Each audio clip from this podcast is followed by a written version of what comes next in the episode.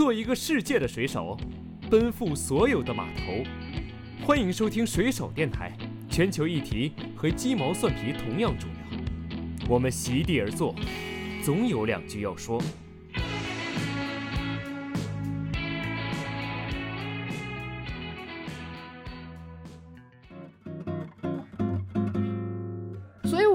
婚姻它不是一个必需品，它缘分到了，有这个机缘，你就让它发生，你也不能抗拒说啊，我就不能结婚，我一结婚呀我就完了，我一结婚我就不是独立女性了。那没有这个机缘，你就顺其自然选择不发生，这是作为一个独立的人，一个把主体心态放在自己心中，去除了弱者心态跟受害者心态，去思考这个问题的一种方式。在考虑说是不是要进入到一个不是自己一个人过的状态下，我觉得那个其实是走到了舒适区以外。然后，但是这个非舒适区里边会有一个还挺优秀的人一块儿去磨合，我觉得整体上是对自己的一个提升和修行。所以我非常鼓励女性去结那种自己认可的、能够过下去的、内心能够接受的，并且对方尊重你的婚姻或者亲密。不管要的是什么，先清楚自己，呃，想要什么，然后同时觉得自己的底线在哪里，这个可能是更更多的人可以收获的一些想法吧。就是婚礼中是我跟世奇两个人结婚。所以我们两个开心了，我们两个顺畅了，别人才会开心。如果我们两个人就是被流程架着往上走的话，一定会不开心的。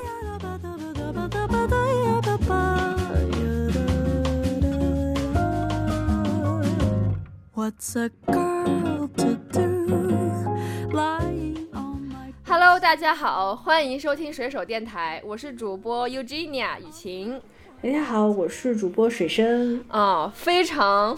欢迎大家一个季度之后可以再回来听我们的电台。对我说这话，感觉嘴都要瓢了，因为我已经很久很久很久没有说这句台词了。对对对，然后开场的时候，我再想想我之前怎么说的，就。跟大家解释一下，为什么我们这么长时间没有录音呢？哎，因为我跟奶奶呢结婚去了。对，但是不是咱俩结婚，不是咱俩互相结婚，分别结婚，非常碰巧都在十一月份。对，对对，所以就得大概我们上一次录音是九月份嘛，所以得从十月份开始得准备着，就比较密集，因为。奶奶是十一月四号结的，我是十一月八号结的，并且呢，奶奶还是我的婚礼的司仪，嗯，所以呢，就是对，所以我们在，我们就刚好也也没有约好，并没有约好，就是自然而然的发生了，然后呢，我们就嗯，共同的去体验了一个我们之前没有体验过的感受，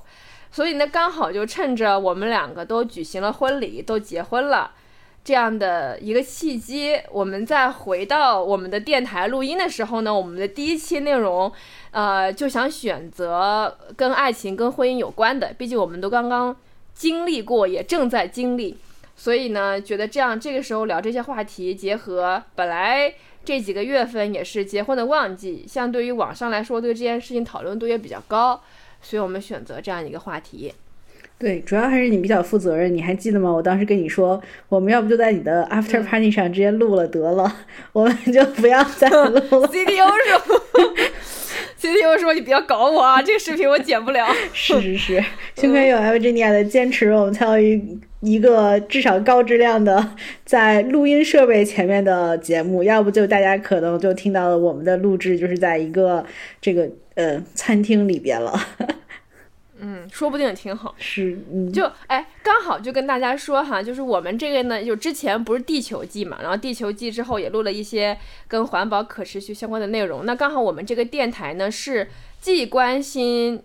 地球。其实也关照我们自己，因为我们会觉得，如果你对自己都无法关心的话，你怎么可能会去关心别人？更别说去关注动物或者可持续这样的事情。所以，我们新的这一季呢，也大概会有四五期的节目。那这一季的主题就是关照内心的可持续，毕竟是要这样活下去。所以，我们第一期的内容就是不抱弱者心态，交手爱情与婚姻。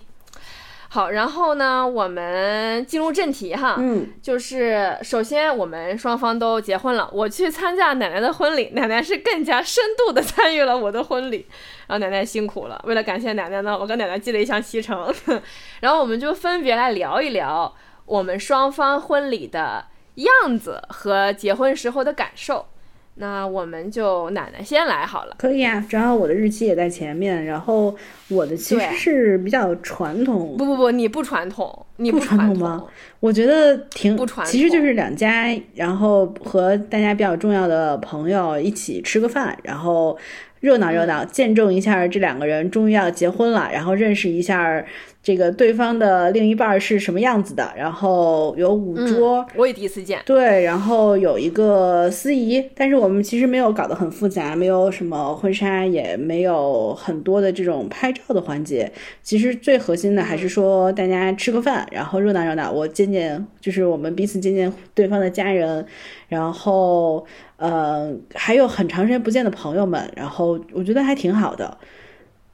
嗯没有，但我觉得你的不传统，因为传统的婚礼来讲是那种就是。你要可能四点起来化妆，你知道吗？你得整好几身衣服，你得有晨袍，你得有绣荷，你得有什么不知道，反正你就得从早开始忙活，然后还有接亲啊，然后还有各种各样的。但是我参加奶奶的婚礼是，我九点从上海出发，落地天津的时候十二点。然后他就说：“你来吧，我们也昨天晚上刚到，然后我在化妆，你直接来我房间帮我布置一下就行。”就其实还是还是挺挺随性的，但确实非常的热闹。对，因为我觉得如果传统婚礼的话，可能它的环节还会有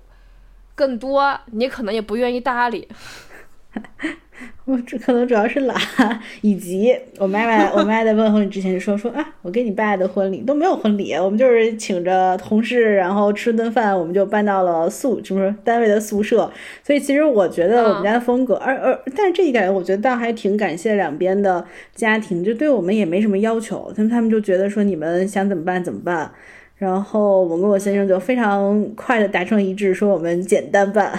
然后就是一个、嗯对对对，但确实很热闹。对，就是比较喜庆嘛，大家开心一点就挺好的。然后我发现你没有给我一个你承诺我会在婚礼上有的环节，什么环节？刮刮乐。哦，还真是。当时我问奶奶，就是你的婚礼大概什么样啊？我需要准备什么呀？对吧？就是那个我去参加，你说不用，就是两家在一块儿吃个饭。我说那感情太好了，我就乐意这种事儿不多，然后还能吃饭呢。然后我去了，他说还有刮刮乐吧这种环节，哎，我就很期待，刮刮乐还没刮过呢。然后结果那天，嗯，然后我那天回家的时候，到上海想起来不对，好像少了点什么。你不说，我早就忘了。我们 你看，没有在附近，至今才想起来。真是。我们确实好像有点印象，当时想在附近找个地方看一看，但是后来一想，好像可能还得了解一下，如果真的有人刮出来钱，这个钱怎么兑的问题。嗯，然后就觉得，嗯，嗯多了个环节，算了，就当没有所以我妈。看那个面相，我妈看那个面相就很准。她说奶奶这种人一看就面相极其的喜庆，但就非常的佛系，能躺着绝不站着。是。那呃，婚礼完了之后，你有什么感受吗？你先说啊。我的感受是，就我真的非常深切的感受是，即使这么简单的一个婚礼，我也觉得挺挺需要耗时间和精力的。但是整体来说非常你主要耗哪儿了？啊，嗯，你这真是个好问题。你看，它总比不办要好，对不对？它耗在了还是要想的，嘿，他还是要思考一些环节，还要这个请人，嗯然后嗯，嗯还要化妆，还化妆化两个小时，其实也是挺那。你不化也行，你素颜结婚也行，对其实不介意，反正其实我觉得也真的可以，然后也是头一次。我觉得如果真的是秉持着再简单一点儿，嗯，可能化妆和婚庆也许不会那么复杂，但是我觉得也是挺，其实挺好玩的一个经历。然后整体感觉我是挺开心的，然后我也觉得。呃，我我自己反馈得到的反馈是，参加的朋友们还有两边家庭也挺开心，而且大家觉得吃的很好吃。然后我也很很很棒。然后因为我是传统的婚礼，所以我还收了份子钱。我们晚上在床上数钱的时候，觉得啊，婚礼还能挣，也没有挣钱，没有 cover 成本，但是收到了钱还是挺开心的。整体就是很开心。然后对，嗯，好，那这个时候我采访一下奶奶，到我了哈。嗯，啊，奶奶，呃，我我我我我先来说我的婚礼大概是什么样吧，反正。奶奶也深度参与了，并且玩的也挺开心的，虽然活也不少啊。就是呃，我的婚礼是举办去了澳门，因为嗯，可能了解我的朋友会知道，澳门这个城市对于我来说，我虽然没有出生在那个地方，但是我是在那个地方成长，在那个地方成年，在那个地方认识这样一个世界，就是那个地方 cover 了我整个少女，应该说吧，少女时代，就是青青春时代。所以那样一个，就全世界纵观所有的城市，我也去过了不少城市，澳门是给我最有归属感的地方，就是。他是那个，就是以前别人说嘛，不要问你来自于哪里，问就是 Which city do you call home？就是澳门就是一个我想要被称作是我家的城市，所以我选择了，既没有选择在我先生的家乡办，也没有选择在我的出生地办，我选择了在我的精神家乡澳门这个地方办婚礼。然后呢？呃，在婚礼的前一天，大家宾客就会抵达。就是我的婚礼非常的不传统，非常的不，非常的不 conventional。对，大家抵达的那一天，在下午五点的时候，因为十一月份的澳门是最舒服的时候，就像夏初，你知道吗？就像一般的城市，可能五月份的时候，你可以下海，你可以跳海，你可以游泳，你可以怎么样？所以趁大家到的前一天啊，婚礼开始前一天，我跟我的婚礼策划师就包了一个双层的巴士，然后呢，那个巴士刚好可以容纳四十来个人，我也一共就请了四十个宾客，啊，然后就在那个巴士上，我就充当一个，也不能说导游，就是引领者吧，就是带大家去从澳门的路环到荡仔到本岛，去了那些不一定是旅游景点。但是对于我的成长过程中来说，非常重要的一些地方，也让我记忆犹新的一些地方，也是那种在跟内地或者跟香港比起来很不一样的一些地方。然后跟大家讲解这个地方，讲这个地方发生的一些故事，包括还跟奶奶一起去了航海学校，就是我们最早的那个电台的那个 logo，就是在澳门的航海博物馆旁边的一个航海学校拍的。然后那一趟环形下来之后，去了丰塘斜巷，去了塔石广场，去了澳门中央图书馆等等这种非常的具有葡式建筑特色的地方，所以我把它称之为澳门历史建筑巴士巡礼。然后这样一趟下来之后呢，就在澳门的本岛市中心，大家就下车了。然后下车之后呢，就大家各自呃，在我的前面，因为以后路过一些地方嘛，就见一下，就去了不同的地方去吃饭呀、玩呀，就等于是先体验一下这个城市。然后这是第一天，然后婚礼正式那一天呢，嗯，早上我也没有接亲，然后我也不想要很早起来化妆，所以我们就跟大家一起，大概九点钟起床，然后十点钟大家在，啊，我那个酒店是选择在澳门路环岛。一个依山傍海的酒店叫澳门竹湾酒店，它建在山上，但是是面朝大海的。就是酒店下楼就是就下山了，就是海滩。然后跟大家一起去进行了一个呃环海环山骑行，就从澳门路环岛一路骑到一个沙滩，然后再从沙滩那个地方，大家我是没有想到在那个地方大家就跳海了，你知道吗？因为我们婚礼的主题选择的就是。呃，及时行乐，Carpe Diem，还有一一句意大利语叫做 Memento Mori，就是呃，记住凡人终有一死。哦，对，对对对，嗯嗯，就是希望大家可以尽情的享受今天，就是永远活在当下，这个是我们婚礼的一个主题。所以那天我们请的朋友真是非常给力，我们的好朋友马叉叉就直接带着大家。就穿着骑行的衣服，直接跳到海里去跳海了，你知道吗？就正儿八经的跳海青年。现在不有一个社群很火吗？什么跳海周刊什么的。我们是身体力行的跳海青年，然后跳了海，大家在海里面疯玩，哪怕没有穿泳衣，像我这样的，就也都基本上跳海了。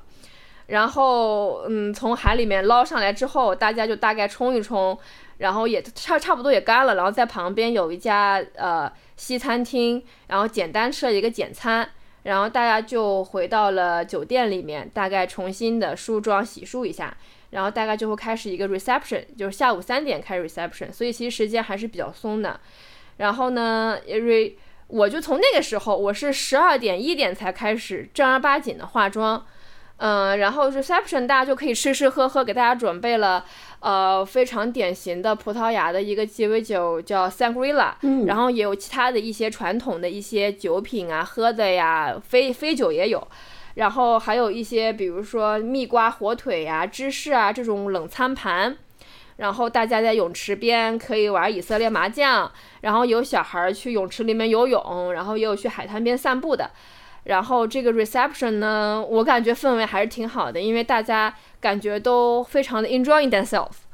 然后差不多 reception 结束的时候，五点就开始婚礼。嗯然后奶奶是我的司仪，然后我也跟奶奶一样，也没有很复杂的过程，也没有证婚人，也没有煽情，也没有改口，甚至也没有誓言，反正就大致说一下婚礼流程。就是奶奶说，因为上午奶奶没有参加我们的骑行，她因为是这个婚礼的司仪，所以身兼重任。她在她说她在上新跟上进之间选择了上香。对，她跑遍了路环，大大小小所有的各种各样的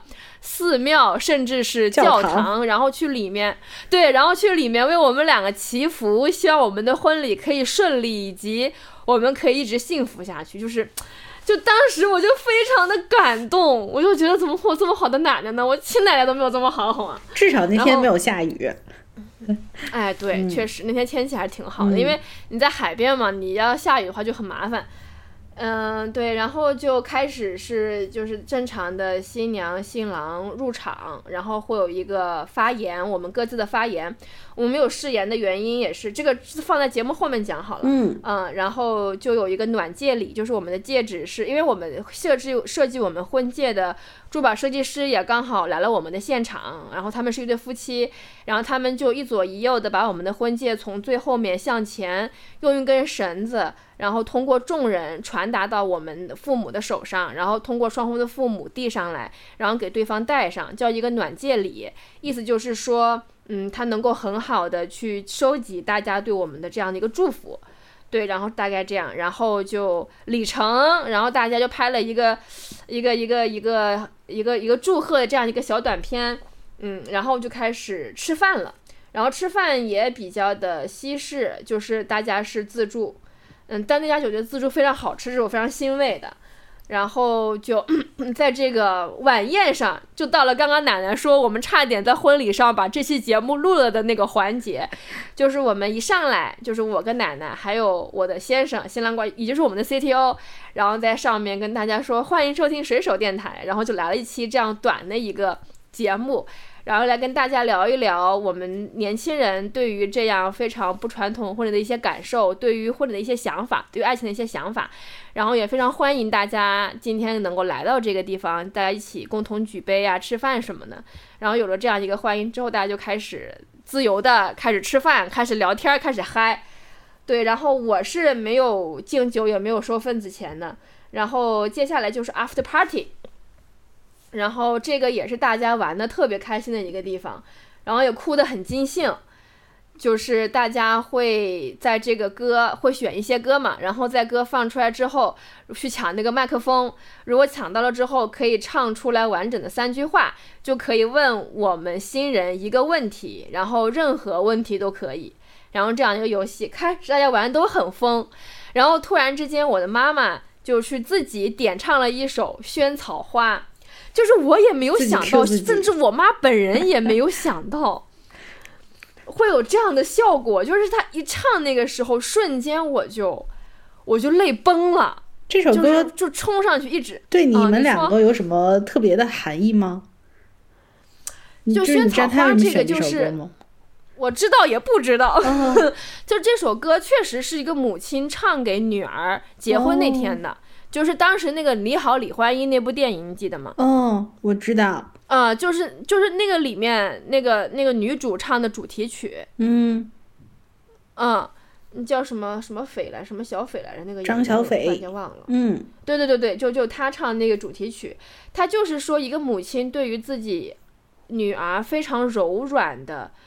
安静的、忠心的一种爱和祝福。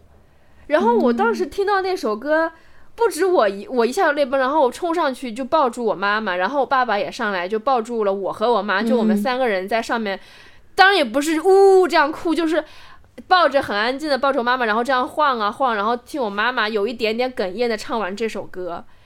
就是就是我们所有人都，然后在在场的每一个人，就突然之间就也是被感动到了，然后就被哭的呜呜呜，那么哭的都是台下的观众。对对对，然后然后那一个瞬间，我就因为我们哭不是那种觉得妈妈嫁女儿什么女儿出门再也怎么怎么样，就没有那样的情绪，因为这个婚礼是很平权的一个婚礼，你想也没有改口，也没有接亲，也没有任何这种。我在作为一个觉醒的女性主义者，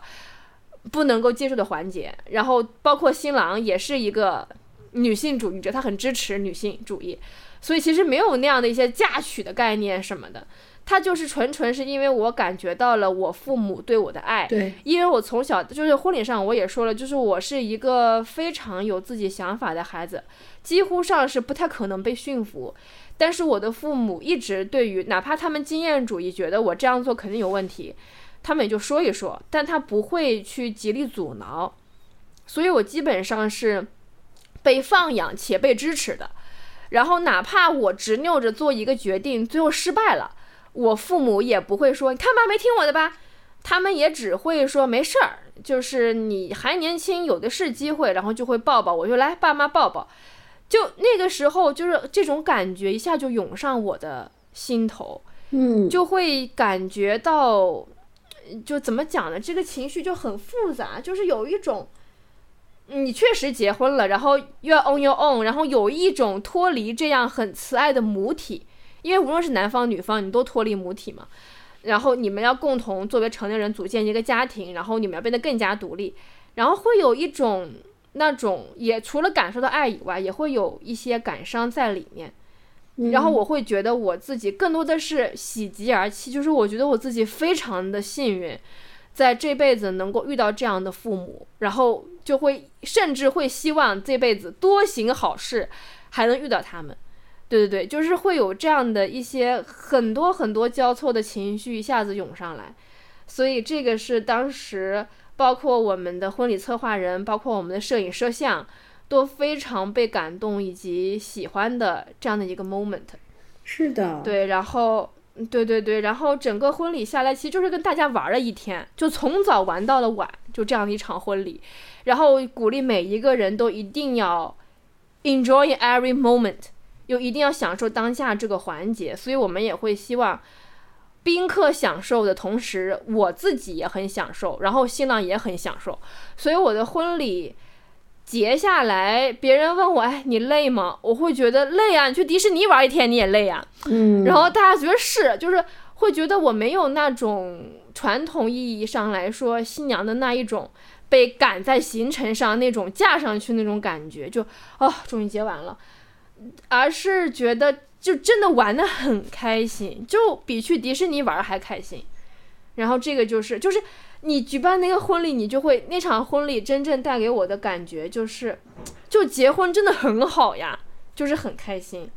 我觉得肯定的，因为迪士尼再好玩也是别人创造的，这个婚礼完全是你创造的。对啊，然后我也非常非常感谢奶奶，因为在筹备自己婚礼的同时。还要筹备我婚礼的司仪，而且我这个司仪吧，就是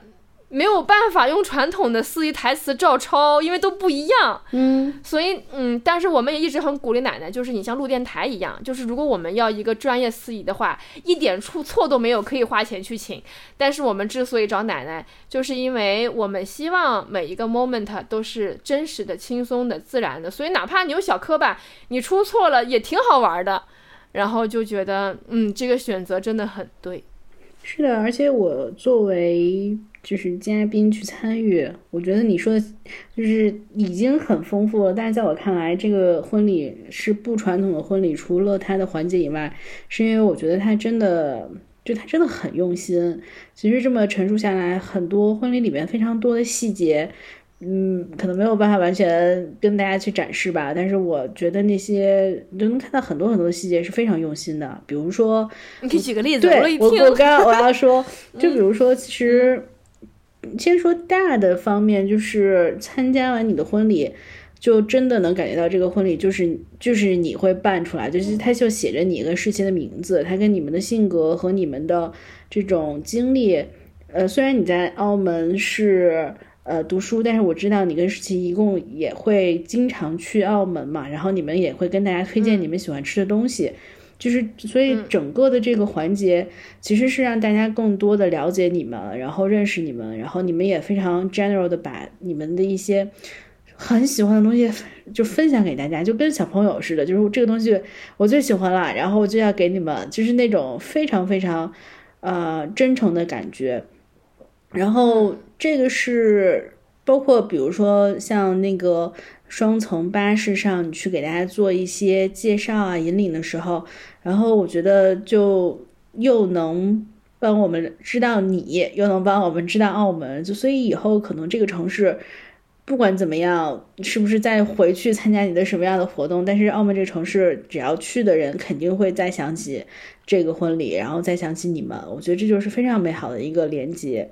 然后细节上很多啊，就比如说你刚才没有说，但你带了你的 Raja 和 Maru 的呃那个抱枕去了婚礼。对对对，就是你会很用心的把所有这种生活中的细节，然后对你们很重要的这些事情，然后。植入 embedded 在你们的婚礼里边，然后包括其实你们这个伴郎伴娘的选择，我觉得也很棒。然后，嗯，还有一个就是，比如说，我觉得像 after party，然后去这种，呃，每一个客人，然后有一只小动物，然后大家的这种座位，然后包括选的那些歌，其实我觉得都非常非常的用心。嗯，哦，对，我们的婚礼是连吃带拿的婚礼，你记得吗？呃，对对对对，而且就是我刚想说，就那个凳子嘛，其实很多东西就已经把很多可持续的想想法放进去了，包括花，然后还有那些就是凳子之类的。嗯嗯，就是我们的婚礼是大家坐在地上的凳子，一共就三十四十几张，全部被带走了，因为那个凳子是我们临时买的，因为酒店的椅子不让搬出去，所以我们买了那种牛，就是那种。舒适的那种，你知道吗？就是像一个呃手风琴一样，可以这样展开，然后上面放一个牛皮的垫子，就可以当一个一个墩子那样的座椅。然后，然后那个是宾客全部，我说这个凳子大家可以带回家，结果一扫而空。然后大家的那个餐巾、大家的杯垫，嗯，包括每一个人，我们因为我们我跟谁是干野保的嘛，所以我们把每个人客人的名字印在了他们那个葡式砖。做成的杯垫上，然后大家拿着这个砖进到餐厅里面，会找到自己写在一个动物的模型上面有自己的名字，然后大家就我找到自己对应的动物，然后那个动物大家是可以带走的。嗯，包括我澳门本地的朋友吃完饭，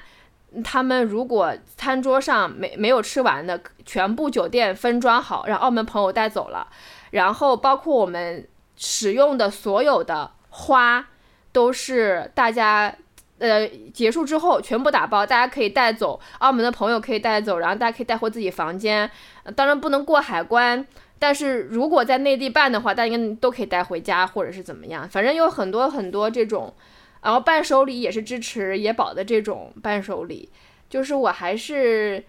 觉得每一个细节是。是发自我内心的这个婚礼是不违心的，没有任何一个细节是我觉得想勉强或者妥协，或者是哎就做吧，就是没有这样的地方，所以我自己感觉就挺顺畅的，反正是。是的，到最后也没有做成你期待的所谓的渣男。婚礼之前不是说吗？想当个渣男，然后对于婚礼只想参加，什么都不想管。事实上，每一个环节都管的特别好。好，那么就接入我们的婚礼，大致的跟大家讲了一下是个什么样的，就更细节的再讲，就可能这个节目要录完了。然后我们就来说一说，就大家我们刚刚都说是挺累的哈，就是办一场婚礼确实耗费精力。哎，但是为什么还是要办呢？好问题，哎，嗯，奶奶为什么要办呢？嗯，就是你感觉还是需要这样的一个仪式吧。然后，其实我办完婚礼，我也觉得为什么我会觉得很开心，或者办它非常的有必要，是，嗯，日常的生活是日常的生活，但是到重要的一个人生阶段的时候，它需要有一个类似于仪式或者一个。小的跟平对跟平时不一样的这样的一个时间的一个 gathering，就是这种聚这种 party，然后能让这个事情它的重要性凸显出来。而且说实话，我我觉得可能我们我们两个会不太一样，我还是会觉得结婚其实也是两个家庭的事情。然后某种程度上，如果不办这个婚礼。我觉得可能两边的家人没有办法，或者很就很难有更多的机会 engage 进来，就是参与进来。呃，嗯嗯，其实比如说婚礼上，因为我爸爸妈妈他们都是从就是山庄到天津来的，这一路上，然后也要花时间，然后包括我之前十一的时候回家陪我妈去买衣服，就我感觉她还挺开心，因为她本身她会觉得平时可能现在也不用上班，就不用买特别。很 fancy 或者是很不平常的衣服，但是婚礼给了她一个很好的契机，然后让她有一个不一样的时间或者不一样的这种场合，然后去穿一件一个就穿一件不一样的衣服吧。然后包括其实那我公公婆婆，然后他们也是，哦，我觉得他们真的也做了非常多，因为就在相当于在天津办，然后他们。我觉得是，其实付出挺多的，然后做了很多的非常好的后勤保障，而且我觉得他们也很开心，他们很多事情都想到了，所以我本身从一个就是很传统的角度上说，这样的一个活动，它确实是两个家庭一次，呃，团队合作峰会，对我觉得有一点点这种感觉，就虽然可能不一定他们。真的有所谓的 teamwork 或者小组作业，但是对于两个家庭来说，是一个就是有一种心往一处使，劲往一处使的那种感觉，呃，我觉得是个挺好的事情。然后另外是，呃，确实我觉得婚礼很重要的一点是，我们要把自己介绍给对方的家人和朋友。那嗯，没有什么环节比一个所谓大家都能过来吃顿饭，然后参加一个活动。更省事儿的了，对吧？就是相当于你，你直接，你是不是想说，虽然他费劲儿，但是别的办法更费劲儿？对，就是这样。但是你，你，你，我觉得也能理解，因为未来两个人要一起生活，其实要，呃，可能要互相看，知道对方的这种家人啊，还有朋友啊是什么样子的。那可能未来还少不了要这种继续交往或者打交道的机会。这一点上，我觉得我可能说的很实际，但是我真的觉得没有比婚礼。更加合适的这种场合去做这些事情，而且我觉得也某种程度上应该做这件事情。嗯，当然这个可能就是婚礼结束之后，现在再想一想，觉得啊办的真好，就是因为 它这个有这个功能。但在婚礼之前，还是觉得嗯没办过呗。然后就既然有这么个机会，对不对？办一个还是得体验一下，还是得体验一下，而 且确实是，相当于跟另一半也是一个 team work，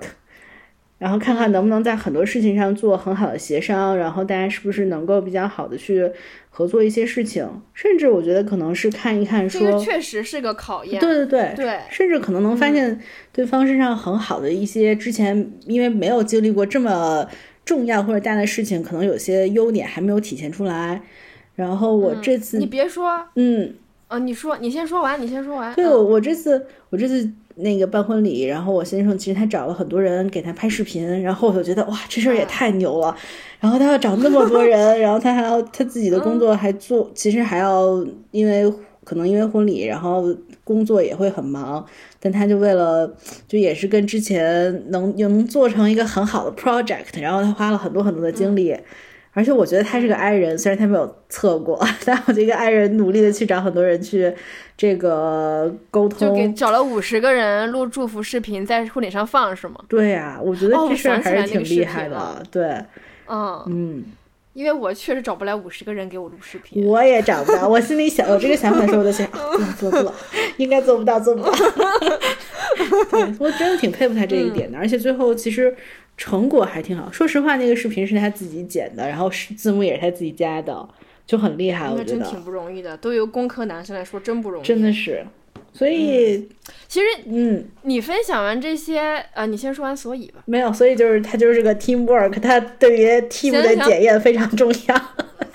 对对，就我这这也是我想说的。我觉得婚礼它这个东西本身就是一个试金石。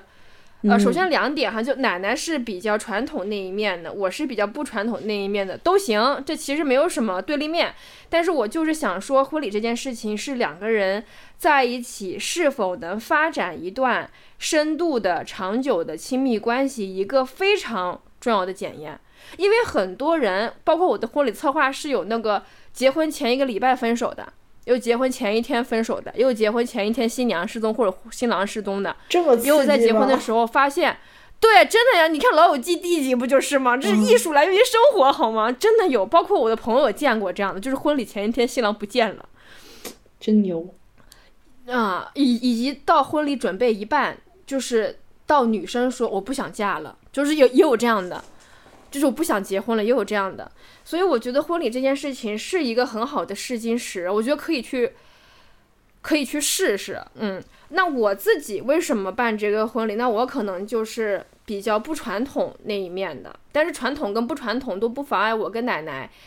就是回到我们这个这一期的主题，就是我们不是那种被动者的心态或者弱者心态，觉得，哎呀不行就办吧，没招儿得得就就就就得办，就不是一个这样的态度去看待我们的婚礼或者是婚姻。那我办就是举个很简单的一个例子，你说你没有毕业典礼，你能毕业吗？当然能了，对吧？但为什么疫情期间这么多人？搁那哭说啊，我都没有一个毕业典礼呢，就就是因为体验感没有这么好嘛，对吧？嗯所以我觉得婚礼也是一样，就婚礼跟毕业典礼是一样的，它是一个仪式，然后这个仪式呢，它可以给到你今后的生活一个一个非常非常让你回忆起来，依旧觉得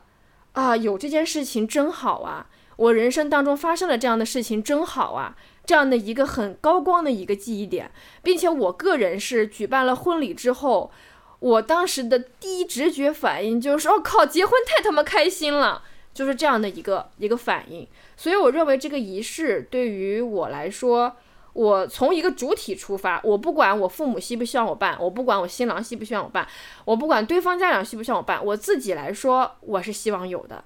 嗯，这是第一点。第二点就是。我非常清楚，我没有办法办传统的婚礼，嗯我没有办法一桌一桌去敬酒。我 I I know myself so well，你知道吗？就是而且我最开始报说我要我要我跟我妈通知我妈说我办婚礼的时候，然后我妈就说啊，那你要回家来办，我们就是你爸我还有一些朋友需要请来。我说我不，我说我不认识他们，他们跟我毫无关系，就是。你们之前跟他们有过给过份子钱，或者参与过他们子女的婚礼，这些事情跟我没有关系，所以我不想办一个这样的婚礼。所以我父母说 OK，那你想办什么样的？所以我通过这件事情，我就发现了婚礼这件事情可以，你先不要管外界，嗯，那些事情怎么看待。比如说我我我不想要接亲，我不想要四点起来化妆，我不想要改口，包括至今也没有改口。我有很多很多事情是。我当我的婚礼策划师给到我一个传统流程的时候，我觉得嗯，我不想要这样干，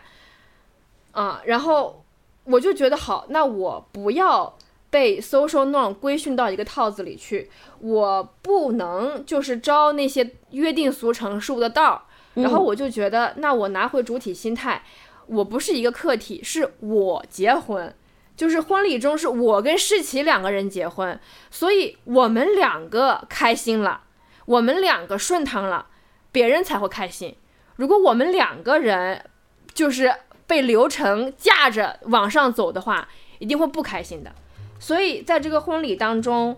首先我们在婚姻当中很平权，我跟奶奶非常不一样。我认为婚姻不是两个家庭的结合，我认为婚姻就是我们两个的事情。包括之前我有一段时间很抗拒跟亚洲男性谈恋爱的原因，就是因为 there is always a mother。你知道吗？就是我非常讨厌家庭或者是这种儒家思想的长辈主义横亘在两个亲密关系之间，因为我是跟你过日子，我不跟别人过日子，所以这点跟世奇跟我也是达成一致的事情，而且我妈妈也觉得你不用改口，我妈说你又不是我亲生的。所以其实我的，对我妈就说的很实在，说我跟雨晴可以吵一架，第二天她还叫我妈，我能跟世情吵一架吗？那肯定是不行的。那吵完这架之后，之后就不用相处了，就是很现实的一个事情。亲生的跟不亲生的肯定就不一样，所以我们也不想要背负对对方父母的责任。就是很多传，就是在婚礼里面出现的东西，其实是映射了传统婚姻当中我们两个都不想要的事物。所以就把这个事情去除了，所以没有改口，那更没有接亲，因为我不是一个物品要接到一个什么地方，所以我把早晨的环节变成了环山骑行，然后那也没有饰演，为什么呢？因为，哎，我爸说的，婚礼上我也跟大家分享了，就是我爸说任何事情，因为我爸做生意的嘛，我爸说任何事情如果只有口头协议的话，那肯定。不行，一定要白纸黑字落下来，嗯，那才是生效的。那对于我来讲，一个誓言，我自己认为没有任何用处。它如果不是一份合同的话，我可以说的跟花儿一样好。但是在我看来，我不在乎这件事情。我去想我婚礼时候的誓言，我不如想我跟唐日琪今天晚上吃什么。就这就是我最真实的一个想法。所以我认为应该过好每一个当下，那才是最实在的。所以我们也没有了誓言这样一个环节，因为我说句实在话，如果要我在婚礼上对着世奇说我今后怎么怎么样，我，我就很尴尬，所以我也没有了这个环节。然后，嗯，没有证婚人，因为我觉得我不需要证婚人。然后奶奶是我的司仪，因为我不想要一个不了解我们双方的人来主持我的婚礼。那奶奶刚好是我跟世奇都是。最好的朋友，对我们双方来讲，并且我们三个也经常在北京的时候聊天儿。他跟世奇就是票友，你知道吗？他们俩经常聊天，就可以聊到我完全不知道聊聊去什么地方，所以氛围也会很好。包括伴娘的选择，我也只有一个伴娘，然后她的发言也没有说什么你今天为他穿上白纱这种，我是为我自己穿上白纱，因为我想要这一天，就所以我一直是一个主体的心态在思考我的婚礼。那这样的话，它当然就是我的迪士尼，所以对于我来说，我当然就要办这场婚礼，因为我们可以呼朋引伴，对吧？去山里面，去海边上，去看我最喜欢的城市，对于我来说就是一件很过瘾的事情。那你玩你旅行肯定也累啊，所以这种东西是我内心可以接受的，所以对于我来说，我会想办这个婚礼，嗯。特别好，而且我很喜欢你说那个主体性，我觉得确实是这个样子。就是当，呃，掌控权在自己手里，而且也清楚的知道自己要什么的时候，这个事情可能就很顺利。而且他也会，我觉得就是因为你有这样的心思，所以才会说这个婚礼非常的有你的个人特点。嗯，包括奶奶的婚礼也很有个人特点，一看就是奶奶的，特喜庆，特中国传统纹样。包括我帮奶奶贴她房间装饰的时候，就感觉要过年了，你知道吗？就奶奶的婚礼也是，就是一看就奶奶。我不要四点起来化妆，然后我穿着平那她那个袜子是我最喜欢的，你知道吗？奶奶也送给了我一双喜袜，就是方方面面就能够透露出，这是这个女孩她想要以这种方式在这一天跟大家宣告，我要跟这个人共度一生，所以。我那天婚礼也拍了一张，我就是哈哈大笑冲奶奶的照片，就大家都很开心。所以我觉得主体心态来讲，对于女性来说，真的是你自己想明白了我要这样做，并且我去这样做，你你言行是合一的，哎，你就感觉很爽，很通畅。对，而且通畅这个词儿是不是不太对？就是很就是很顺嘛，其实就是你整个人自己不拧巴，所以不只是我觉得不只是婚礼，其实整体结婚这件事情，包括选什么样的人结婚，呃，真正的掌控在自己手里，然后自己是主体，我觉得这个可能才是比较顺利的，怎么样？就是亲密关系的前提吧。嗯，哎，那刚好我们就来聊一聊，就是比如说现在哈，对于这个。网络跟社会上对于婚姻的戾气都很重，那我们两个作为都是独立女性，都是离不着没有婚姻也能过下去的人，那我们两个为什么会选择进入婚姻呢？我觉得，就是如果比较简单来说，为什么让我决定结婚，就是因为我碰到了我先生，我觉得我先生是一个非常优秀的人，嗯。然后我自己的感觉是，还是很想跟他就是一直走下去。然后因为确实是有一个很好的伙伴吧，然后在成长的路上可以互相扶持。嗯嗯，再我想想啊，嗯再说的多一点，或者再就是因为我们之前也讨论过，说比如说结婚或者不结婚的区别，婚前或婚后区别有没有什么不一样？我觉得那个倒对我来说没有很多不一样，但是确实单身到有一个就是固定的伴侣会对会不太一样，因为我之前还是挺挺挺独的，然后也很长时间都是自己一个人生活，嗯然后我觉得会，我觉得我慢慢的某种程度上，主掌握了 如何独自生活的这样的一些技能，这个技能吧。我觉得我觉得说的很对，而且也习惯这种形态，那反而。嗯，在考虑说是不是要进入到一个不是自己一个人过的状态下，我觉得那个其实是挺挺也不叫挺难的，但是确实是走到了舒适区以外。但归根到底想的是，人嘛，毕竟要就是成长的话，还是要磕一磕非舒适区的。然后，但是这个非舒适区里边会有一个还挺优秀的人一块儿去磨合，我觉得整体上是对自己的一个提升和修行。所以 我觉得，嗯，从我的角度，我是会觉得，嗯，进入婚姻，嗯。就是网上确实，就首先我们当然可以说网上很有力，有力气很重，但是我我觉得它也是某一种时代性或者女性对于自己这种呃独立的这样的一种侧面的展示吧。她的情绪肯定也是 make sense 的，嗯但是网上的情绪对我来说还是挺遥远的。我还是希望，对我还是希望能把很多的事情能归根到具体的生活里边。那真的涉及到具体的生活的话，呃，我得承认说，我觉得我想要更大的挑战，我想做更难的事情，然后这个是更大更大的前提。那在确认自己想做一个更有挑战性的事情之后，那就找一个好，我觉得找一个好的人，其实就相当于是，呃，推了我一把。我觉得那我可以啊，因为有一个。很好的这样的伴侣，我觉得我能做到那个更更难的事情，我能接受更大的挑战，然后同时我也相信能更好的成长吧。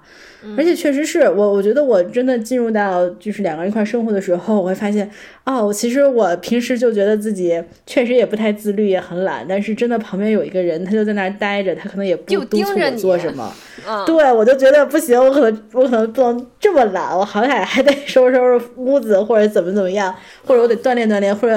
因为我先生很爱运动，然后他其实他也不会真的非常要求我锻炼，但是我觉得啊，他莫不是在卷我，然后我就会自己也要嗯，还是要锻炼锻炼，就是这种挺神奇的，这是我之前在自己一个人生活的时候没有的这种感受，我要至少还是一个可持续的卷。我要插播一下，就是奶奶遇到她的先生之后，奶奶之前是一个擅长跳舞但但不擅长运动的人，但是他居然可以跑下来五公里，你知道吗？就是一下奶奶说我今天可以跑五公里，我都惊着了，因为他之前不是这种有氧运动的耐力版选手。对。他那天登记那天跟我说，我今天理证了，主打多个老公多条路，你知道吗？就这种心态，就这种心态，就多个老公，为什么呢？因为多条路，就是嗯，不愧是奶奶，不愧是大佬。是啊，对不对？那至少以后有一个人基于各种各样的考量，也得更多的帮我，就多了条路。嗯，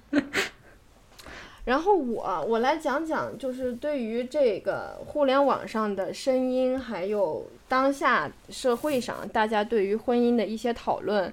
那我自己的一些思考哈。首先，我觉得互联网上对于这件婚姻这件事情的攻击，我去看了一下，包括一些教女性怎么 survive 婚姻的人，呃，我感觉这种。嗯，带着戾气的，就跟你说这婚姻呀就不能结什么这种，就这种哈，他多少他都有一种根植于心的弱者心态或者受害者心态。就怎么说呢？就是，感觉我是不得不去结了这个婚，感觉我是被社会的压力逼着去结这个婚，那我就不得不去结。好，完了，结了之后，他就会觉得那些事情、那些压榨女性、那些物化女性、那些南宁的事情，就真的会发生在我身上。我就想说，有本事你给我试试，我可以加十让他还到男性身上去，你知道吗？就当时我看见这种事情的时候，就是这样的感觉，就是他会把女性假设成一个无法反抗的一个个体，就是他这么做，你你可以选择不要那样的婚姻呀，对吧？然后或者然后就觉得自己会很悲催。然后就一结婚，这女生就不行了，就一结婚，这女生就天然弱势了。然后女生就觉得，我一结婚我就得照顾婆家，我一结婚就得照顾老公起居，我一结婚我就得洗臭袜子，我一结婚我就得从十指不沾阳春水变成每天要洗一堆脏衣服。就他有这样的惯性思，但是谁说的呢？就谁说这婚非得这么结呢？对吧？嗯，所以这种就是这，但你看，如果是强者心态，就没有，就强者心态就话，就是我要结什么样的婚，我要找一个什么样的人是我决定的，而不是说你这样发生了，我就非得接受。用我妈的一句话就是滚呢，对吧？如果这个发生的话，所以回过回过来讲，不是说我们要选择，我们就上赶着，我们就哎呦不行了，就非得去进入婚姻。之前我跟奶奶在她婚礼的时候，我还说过，就是我跟奶奶其实都做好了一辈子可以不结婚的准备。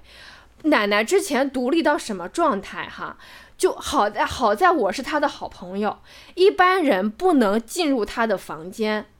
就他的室友哪怕如果想有进入他房间的 attention，他都会感到排斥跟紧张，是一个这么毒的人，反正是。啊，嗯，所以我但是他就遇到了他的先生。所以他也是顺其自然发生的，所以我认为婚姻它不是一个必需品，它缘分到了，有这个机缘，你就让它发生，你也不能抗拒说啊，我就不能结婚，我一结婚呀我就完了，我一结婚我就不是独立女性了，就我就没有这个人设了，就不是这样说的。那没有这个机缘，你就顺其自然选择不发生。这是作为一个独立的人，咱不说男性女性，一个把主体心态放在自己心中，去除了弱者心态跟受害者心态，去思考这个问题的这种方式。那好，那么再顺下来哈，你人可以抗拒婚姻啊，但你没有办法抗拒你会心动，对不对？你没有抗拒，没有办法抗拒爱会发生，除非你说你出家，你封心所爱，那是另一回事儿。但是你你碰见喜欢的，你碰见某个明星，你花痴，你在那个地方有着心动的感觉，它一样是会发生的。所以我就会觉得，那爱肯定会发生，那这个是无法避免的一件事情。那么再下一步，到从爱、从冲动、从见色起意、从 crush，你一定会有，对吧？你说我这辈子不结婚，有本事你说我这辈子没有 crush，那是那你本事，那我佩服。然后到下面这一层就是亲密关系，你你有 crush 之后，那你们可能会在一起，可能会经营恋爱关系，那这个时候叫亲密关系了。那也是我自己的一个感觉，就是我发现我不相信 crush，我是一个不太相信 crush 的人，因为 crush 可以遍地都是，他只要长得好看，就对人来说这很容易就会发生。甚至我相信的也不是婚姻，就是不是那一纸契约，那个对于我来说也没有约束力。我非常懂我自己的尿性是什么，就是我唯一相信的事情是，我们共同去经营的亲密关系。比如说，奶奶说她跟她先生在一块儿之后，因为他们的亲密关系，她变成了更好的人。这这个是亲密关系。她觉得有一个伴儿了，什么事情都可以去见证另一个个体的成长，去看对方怎么思考这件事情，那也是共同经营的亲密关系。所以，我觉得我真正相信的是亲密关系这件事儿。那讲到亲密关系，一个人这辈子可以没有婚姻，但是一辈子下来，他肯定是需要亲密关系的。这个亲密关系我见过的哈，可能是母亲有那种不结婚，然后就是跟自己的母亲是那种灵魂伴侣的，有我真见过这样的朋友。然后也可能是好朋友，也有这样的。嗯，总之一般来说，都会有一个人会是你的。亲密更亲密的最亲密的那样一个人，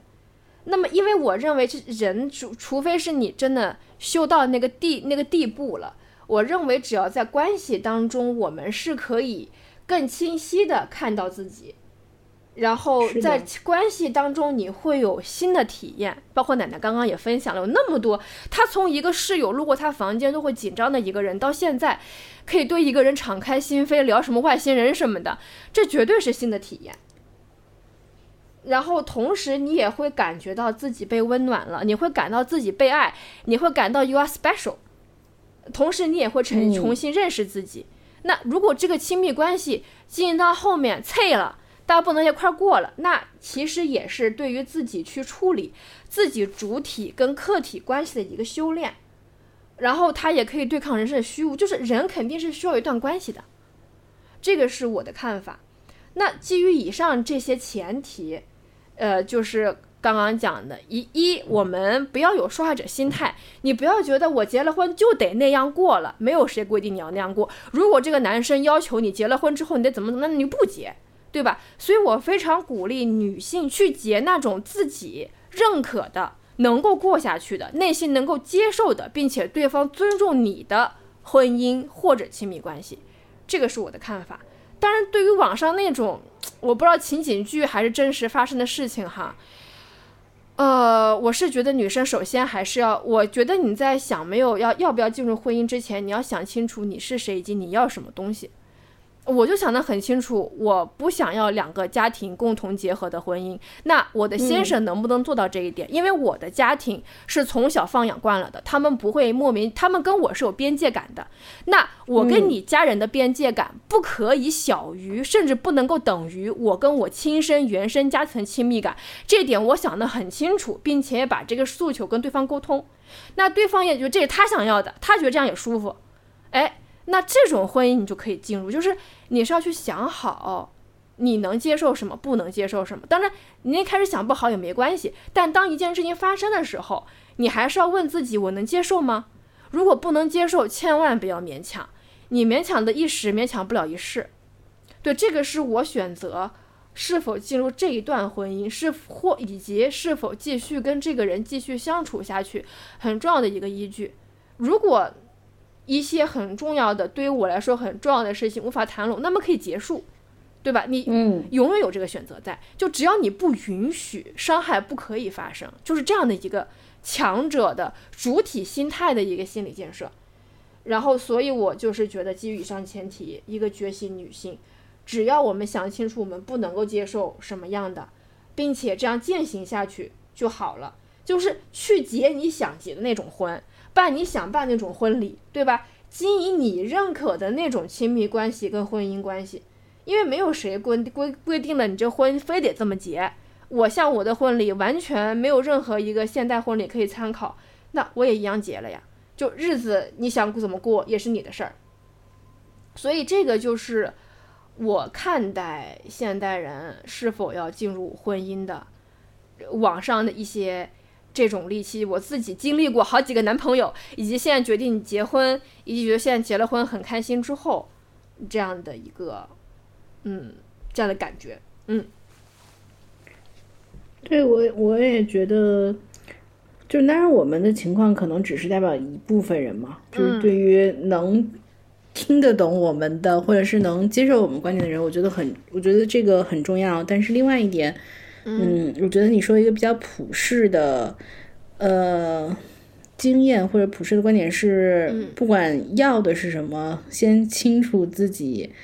呃，想要什么，然后同时觉得自己的底线在哪里，这个可能是所有对这个可能是真的更更多的人可以收获的一些想法吧。因为对于我们来说，可能亲密关系很重要，但有的人确实不一定指着从婚姻里边收获完全的亲密关系，可能还有点别的。但是 你想要什么的同时。对，然后你还知道自己底线在哪里，我觉得这个可能会更容易一点。但是本质上，这个其实又都是基于说，你对自己的认知是不是了解。嗯，到归根到底，其实嗯，不管是什么样的，是结婚还好，还是婚礼也好，嗯，一一是它也是我们自己认识自己的一个方式或者一个环节。另外一点是这些东西其实都。呃，或多或少跟就是他的因果跟自己是不是非常好认知自己是有很大关系的。嗯，对，嗯你那点说的非常非常重要，就是每个人在婚姻当中想要的东西不一样，你还是得自己提前想清楚，并且就成人年成成成年人做事儿就一人做事一人当。我觉得有一点，我爸爸在我小的时候教我的一个做决策的方法，我觉得很受用，就是当你决定做一件事情的时候，你想清楚这件事情可能发生最坏的结果，你能不能接受？所以，我跟世奇结婚都是想明白了，我敢离我才敢结。嗯，就是这样。这句话真是我们两个就是当着面就能说出来，确实，包括我跟我们的父母也这么沟通的，就是我敢离我才敢结这婚。如果我就指着对方过日子，哎呀，没有对方不行了，要完蛋了，那那这婚说实话我是不敢结的。嗯，所以这种其实也挺好的，因为两边如果你最终都是希望自己更好的话，其实相当于对对方的期待也没有那么高，两边都轻松一点，就大家其实都轻松很多。嗯，也不是期待没有那么高，而是我想清楚了。嗯，首先我们对对方，呃，每个人对对方都有发生期待，但是还是要想清楚，对方没有义务完成自己的期待。所以，当对方不能完成的时候，那就是自己离开。呃，所以他也不是说对对方没有要求，那肯定不是。你说我每天对吧，我吃了喝，喝了睡，搁这什么也不干，然后那事情能过吗？那那那肯定也是过不下去的。就是也、也其实也不是说对对方没有要求，而是能够分得清楚什么是自己内心真正想要的，什么是我对对方的期待。那对方在完成这个期待的时候，是不是在做他自己？如果他觉得他得就人是没有办法活成别人的，嗯你还是那句话，你只能装今天，装不了明天，最多 good for weekend。所以，嗯，你你的对方的期待，对方你是不是在拧巴对方？嗯，或者有哪些东西你的期待，你觉得你可以包容？嗯，这个要想清楚它度在什么地方。这个对于我来说还是很重要的一些参考的点。嗯，嗯，因为事情有大有小嘛。聊完了婚礼，聊完了为什么办婚礼，以及为什么选择结婚，那我们现在就也都来聊一聊，就是我们所理解的婚姻。就是虽然我们现在呢也没结多长时间吧，但是奶奶，你觉得你婚前婚后有什么区别吗？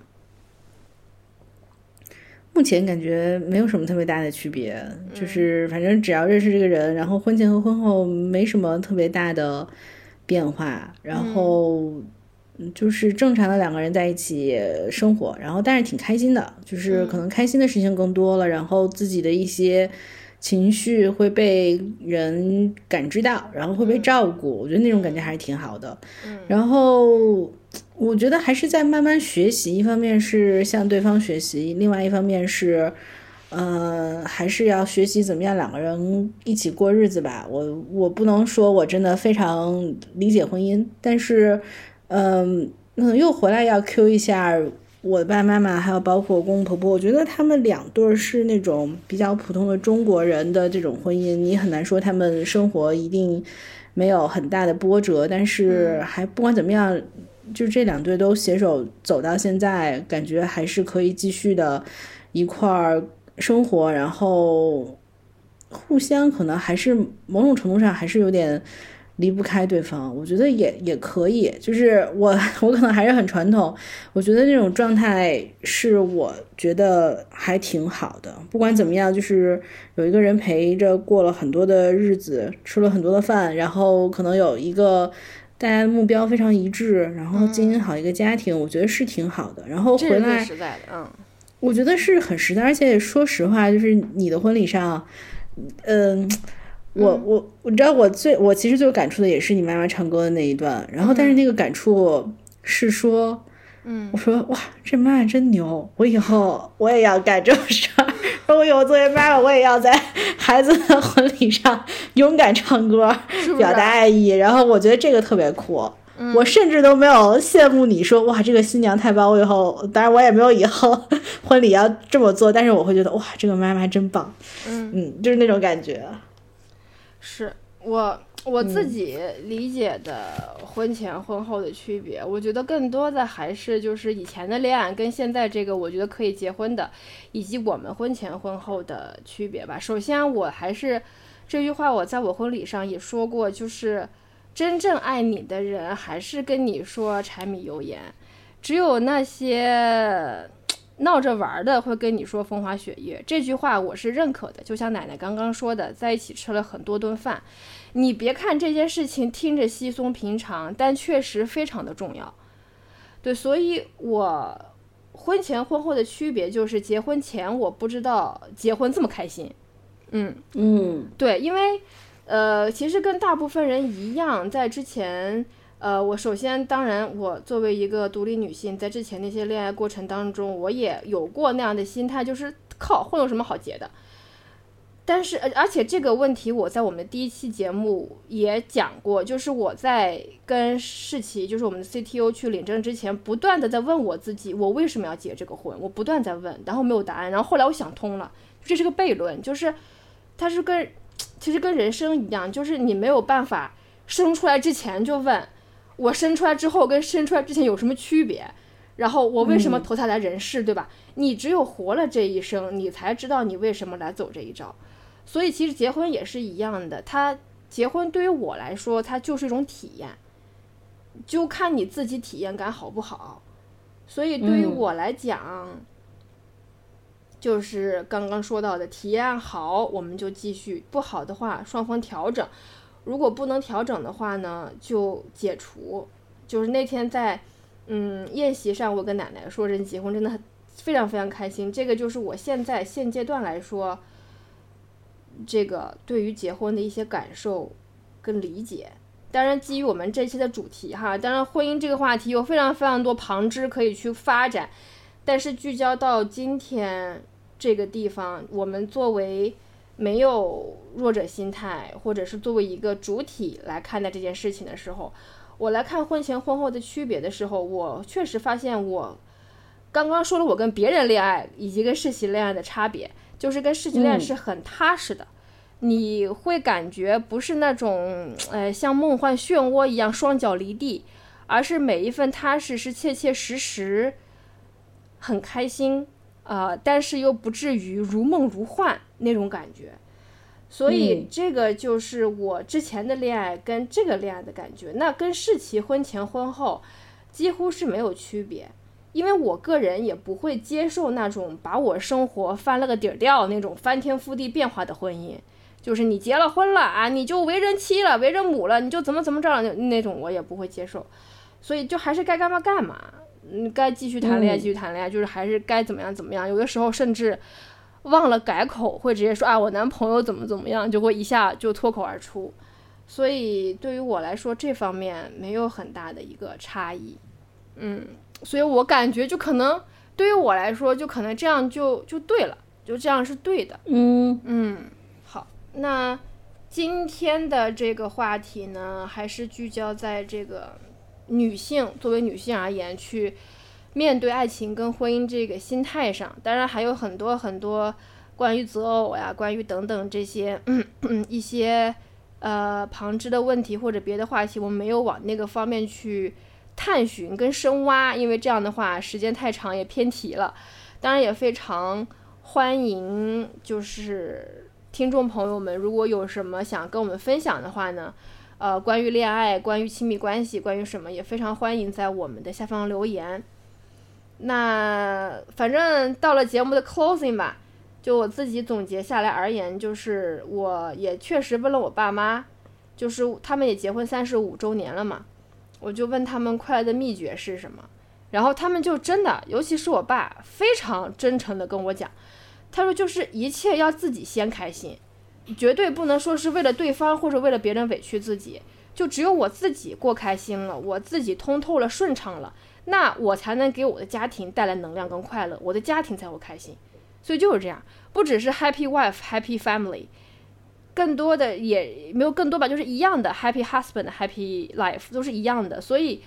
永远不是说你在为对方做什么，而是双方都要先确保自己是开心的，嗯，这样这段关系才会开心，然后对方才会开心。然后另一点就是最重要的事情就是要大胆去体验，要相信自己有能力，相信自己有这样的能量。去体验这件事情，就那句话不是说嘛，现在很流行，就勇敢的人先享受世界，爱情婚姻也一样。对对对，就就你别把它当回事儿，当然也不能完全不当回事儿哈，就是就自己才是主人公，自己制定规则，制底自己决定自己的底线，其他的都不重要，重要的是你今天要开心。就像我今天在节目里面说我结婚太开心，我就非常非常开心。对，I speak for now，我现在是开心的，我就活在这个当下这一刻。那过去、未来没有发生，它都不重要。我认真过好当下这一这一刻是最重要的。嗯，这是我的 closing 的小发言。嗯，我觉得非常好，就是自然而然的让事情发生。我觉得是其实是很美好的一件事情嘛。而且回到我们的主题，我觉得真的自然而然的让事情发生，才是事情能够可持续的掌控的一个方式。这个过于拧巴的事情很难真的可持续的下去。对，然后以及我要最后，嗯，对，最后补充一点，我觉得婚前和婚后的很大的差别就是婚后的生活终于又回归了正常，我们终于又可以支棱着开始这个没有一个特殊的 teamwork，我们要回归我们本身的电台。录制和一些其他的日常的 routine 了，对对对，所以我们也也会支棱起来的。对对对，太开，就观众朋友们不要觉得我们断更了或者我们放弃了，我们只是哎回来了。对对对，嗯，我们是哦，对了对了，拉练了啊，对，还有一个还有一个事情就是有一个心态我忘了讲了，放 closing 里讲嘛，就是我的大学的教授也是我非常好的朋友，叫做 Joe，那个奶奶也见过。他讲过一个，觉得如果两个人之间是不是良配哈，可以问自己这样一个问，就是他觉得过度痴迷于对方，就眼睛都长对方身上了，然后没有对方不行不行的，恨不得天天粘在对方身上。他说这种两性关系是要非常警惕的。就不止他一个人跟我说过这句话，另一个有非常就是比我爸的年纪还大，然后双方的夫妻生活还是很甜蜜，还是很尊重对方，双方事业都发展的很好的一位长者，并且是位高权重的长者，在跟我聊天的时候，他也讲过，他说他看他女儿谈两个男朋友，第一个男朋友，我靠，那第一天回来那如胶似漆，那个眼睛里面放的火花，那干柴遇烈火。他看那一眼就说，哼，不会长的，就哼，不会长的，就看那一眼他就知道。然后结果就真分手了，一个月之后就分手了。然后他女儿谈的第二个男朋友就是，嗯，感觉也平平，两个人看完电影回来能聊一块儿去，然后聊得还挺好，就你一句我一句，你一句我总有。但他没有看到他女儿的那种迸发的热情倾注在对方身上，就是没有那样的情况。他说，嗯，这个可以长久。结果他女儿跟这个人真的就结婚了，然后。后来我问他为什么，他就说，因为他这位位高权重的长者是人高马大，然后一看就年轻的时候也很帅，并且家里面也很富裕。你想五几年、六几年出生的人，那个时候可以拿着快一百块钱请两个同学一块去毕业旅行，这种就一定也是非常受女性欢迎，就女生往上扑的那一种。包括我这位嗯大学教授也是，就是。澳门保送上海交大，然后也非常有才，然后也很帅，然后又是澳门人身份，对吧？当然也肯定也很受小姑娘欢迎，并且他跟我说过这种话，就是他说如果把他关在一个房间里面，有一个身材热辣的女性去引诱他，他肯定控制不了自己。但是作为一个君子，他能做的事情是不会让自己 first place 不陷入那样的境地。所以是两个这样的男性都跟我说过类似的话，就是。嗯，如果一开始就有这样激情的话，那这种关系要警惕。但是如果是那种先冷后热的，就是你没有，就是你没有那么那么迷恋对方，这种两性关系就自然，就像奶奶说的，是自然而然发生的，就很轻松。因为因为你喜欢对方，你也对对方有好感，但是不至于那样，所以两个人相处是有空间感的。你是做自己，不害怕。哎呀，他会不会不喜欢我？他会不会觉得我怎么怎么样啊？是你可以更自由的做自己的。他说，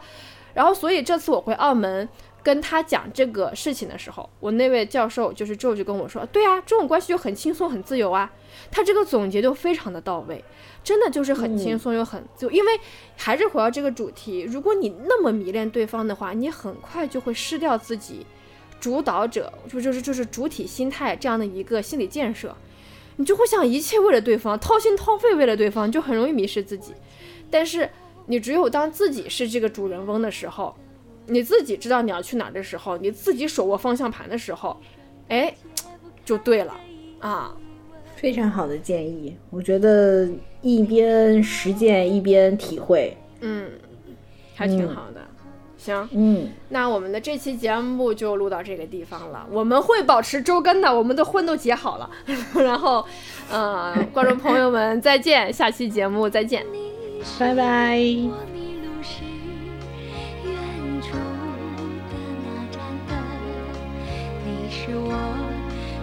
是枕边的一个吻，你是我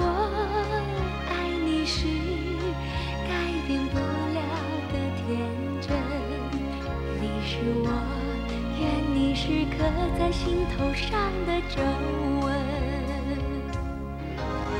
你是我情愿为你付出的人，你是我不愿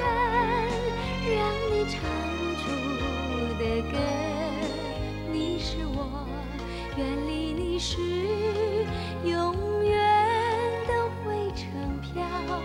你是我靠近你时开着的一扇门，你是我情愿为你付出的人，你是